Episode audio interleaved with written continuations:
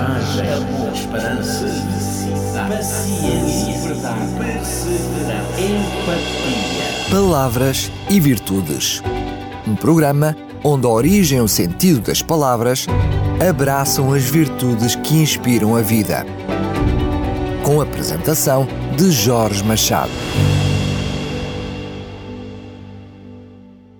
Olá, estimado amigo, é um prazer voltar à sua presença. Eu sou Jorge Machado e estou aqui para lhe oferecer mais um tempo de reflexão em palavras e virtudes está entre as palavras mais usuais em todo o mundo e representa talvez uma das mais importantes e valiosas entidades. É também o lugar e o instrumento mais eficaz de socialização e de representação da sociedade. Estou a referir-me à família.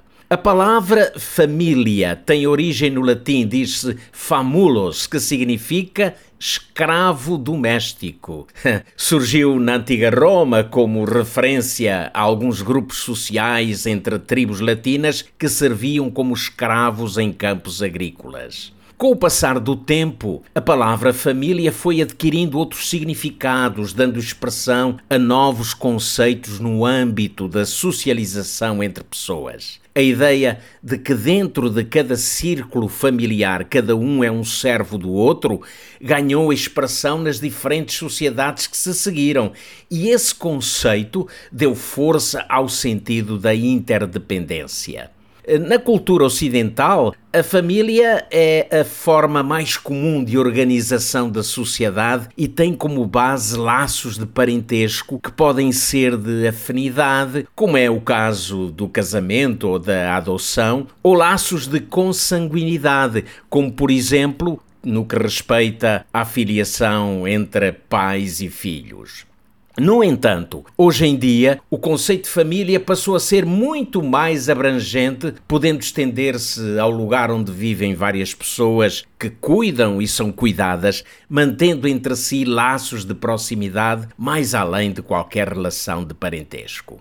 A família é o principal espaço de correlação, proteção e educação dos indivíduos. Por essa razão, pode e deve exercer uma forte influência na formação de valores éticos, morais, espirituais e culturais, independente da forma como se apresenta na sociedade.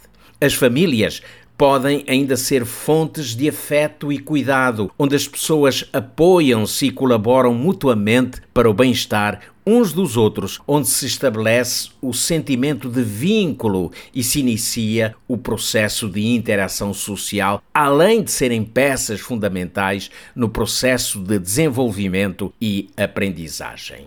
A experiente educadora Ellen White, no seu livro Ciência do Bom Viver, realça a importância dos relacionamentos entre pessoas da mesma família quando afirmava que o vínculo da família é o mais íntimo, o mais terno e sagrado de todos na Terra. Foi designado para ser uma bênção à humanidade.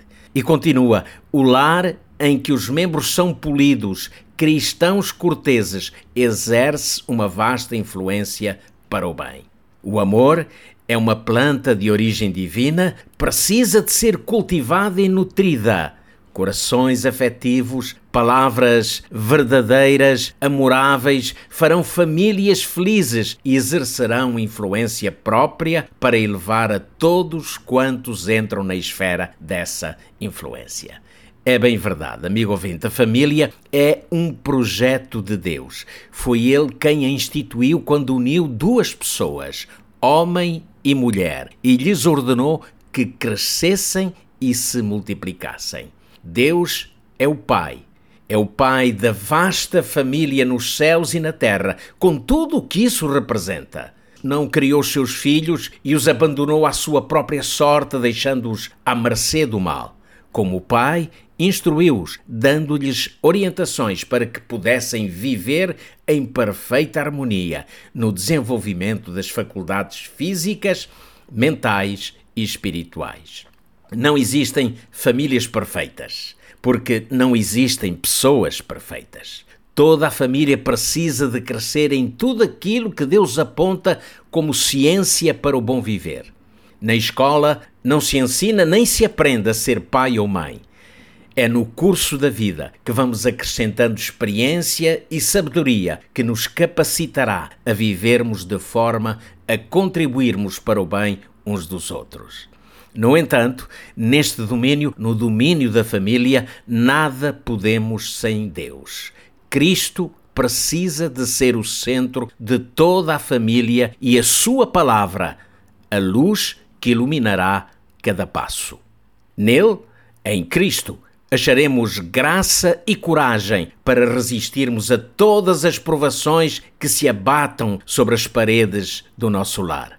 Um lar onde Cristo permanece é um refúgio para toda a família. Bem dizia o poeta: Cantinho da minha casa, silêncio doce e profundo, bendita a porta da rua que me separa do mundo. É verdade, amigo ouvinte, Deus tem suscitado no meio dos lares cristãos um cantinho sagrado, um altar junto ao qual a família se encontra com Cristo cada dia, pela manhã e à noite, onde as vozes se unem em louvor a Deus e se reclama a bênção para o viver diário. Esse lugar, o altar da família, nos fará lembrar a preeminência de Deus em nossas vidas, num contínuo apelo para que em família permaneçamos unidos em oração. Será para além de um refúgio, uma fonte de renovação, onde a família, unida aos pés de Cristo, resistirá às crises, sairá vitoriosa em meio às tentações e celebrará as vitórias com júbilo e louvor, recebendo a paz e o amor da presença do Deus vivo.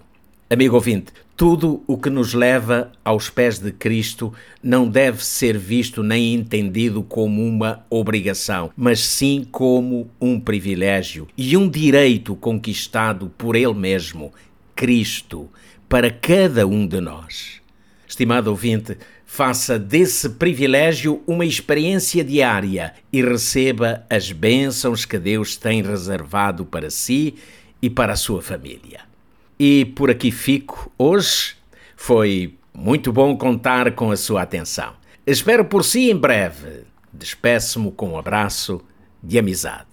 Até lá. Coragem, esperança, paciência, empatia. Palavras e Virtudes. Um programa onde a origem e o sentido das palavras abraçam as virtudes que inspiram a vida com a apresentação de Jorge Machado.